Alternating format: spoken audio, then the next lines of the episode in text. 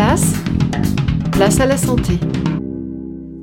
En France on aime manger, mais l'essentiel reste quand même de bien manger. Et qu'est-ce que ça veut dire bien manger, Chloé?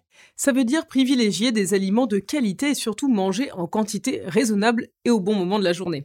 En principe, votre corps vous indique lorsque vous avez faim et donc il faut aussi tenir compte de votre horloge biologique interne.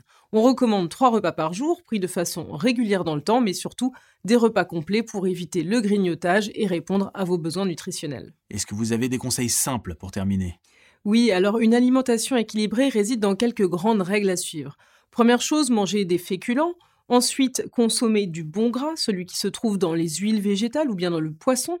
Et puis manger des fruits et légumes qui, eux, sont riches en fibres. Et enfin, éviter de trop consommer de viande. Merci, vous retrouvez nos chroniques en podcast et sur notre chaîne YouTube. À demain.